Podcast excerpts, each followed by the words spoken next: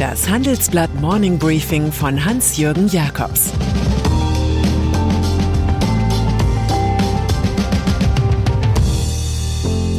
Guten Morgen allerseits. Heute ist Mittwoch, der 18. August, und das sind unsere Themen. Die Friedhofsruhe der Taliban. Heiko Maas, Minister für Äußerstes. Das ABC ist zu männlich. Nach einer kurzen Unterbrechung geht es gleich weiter. Bleiben Sie dran. Jeder neue BMW 5er ist voller neuer Ideen. Was wäre, wenn man mit einem Blick in den Außenspiegel die Spur wechseln könnte?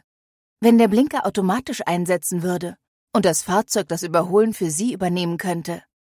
Dann wäre das der neue BMW i5 Touring. Erleben Sie jetzt das erste vollelektrische Touring-Modell seiner Klasse mit mehr als 30 möglichen Assistenzsystemen.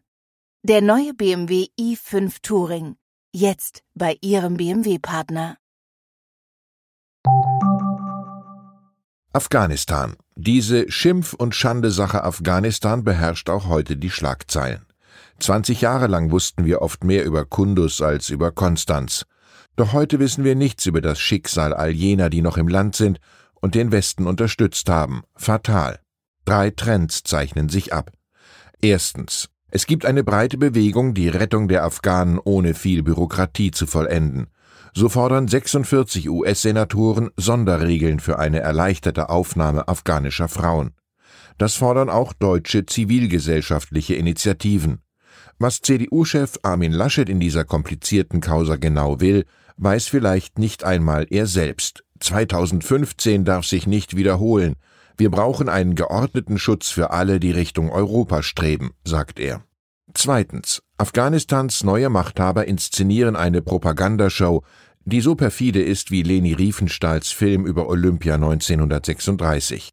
Sie versprechen alles, den Bürgern in Kabul freie Fahrt zum Flughafen, Kampf dem Terror, den Frauen Jobs und Rechte, den Helfern des Westens Amnestie. Aber dort in der Provinz, wo die Taliban die Macht schon seit Tagen haben und die Scharia durchsetzen, herrscht Repression und Angst. Ein Frieden wie auf einem Friedhof. Drittens. Die Realpolitik mit ihrer Kernbotschaft Es muss ja irgendwie weitergehen übernimmt die Regie. Ein Vertreter der Bundesregierung flog nach Doha, um mit Emissären des neuen Emirats am Hindukusch über Ausreisechancen für die zurückgebliebenen deutschen Ortskräfte zu verhandeln. Europas Chefdiplomat Josep Borrell sagt, die Taliban hätten ja schließlich den Krieg gewonnen, deshalb werde man mit ihnen reden müssen. Wir merken uns, das Wort Realitäten bringt nur Idealisten um, Pragmatiker leben damit auf. Heiko Maas. Man kann Heiko Maas, SPD, als schlechtesten Außenminister seit 1945 bezeichnen. So war es bei NTV zu lesen.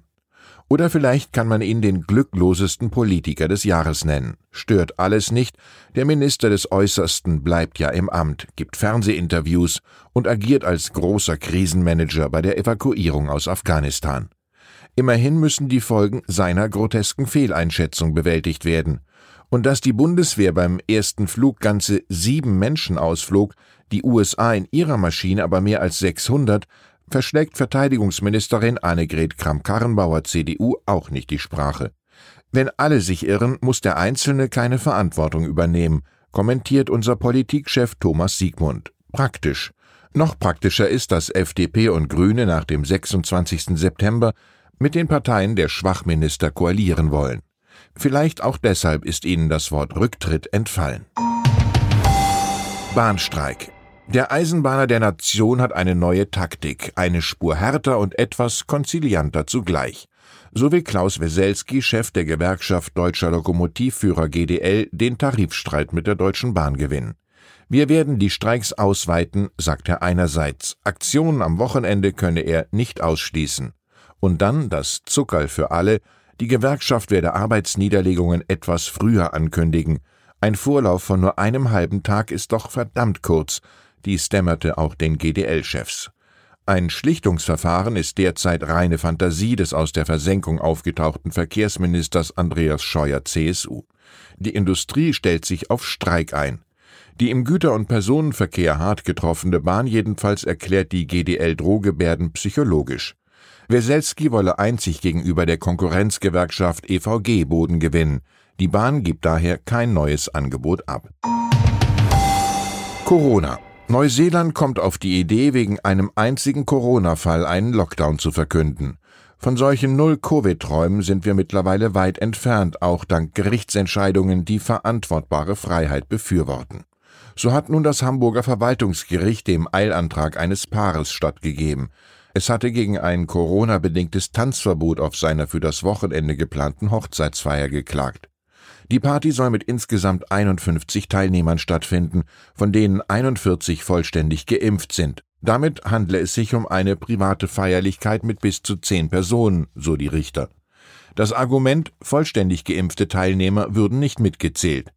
Das für größere Feiern geltende Tanzverbot habe sich für die Hochzeit als unverhältnismäßig und damit verfassungswidrig erwiesen. Ein wichtiges Urteil. Let's Dance. Fischerei. Dorsch und Kabeljau. Beide Namen beschreiben denselben Fisch. Wenn Sie ihn lieben, müssen Sie sich womöglich bald einschränken. In der westlichen Ostsee ist der Bestand des Fisches derart kollabiert, dass eine absehbare Erholung unwahrscheinlich ist. Jedenfalls sind das die Aussagen von Forschern des Zentrums für Erdsystemforschung und Nachhaltigkeit der Universität Hamburg. Der Kipppunkt sei überschritten, schreiben sie.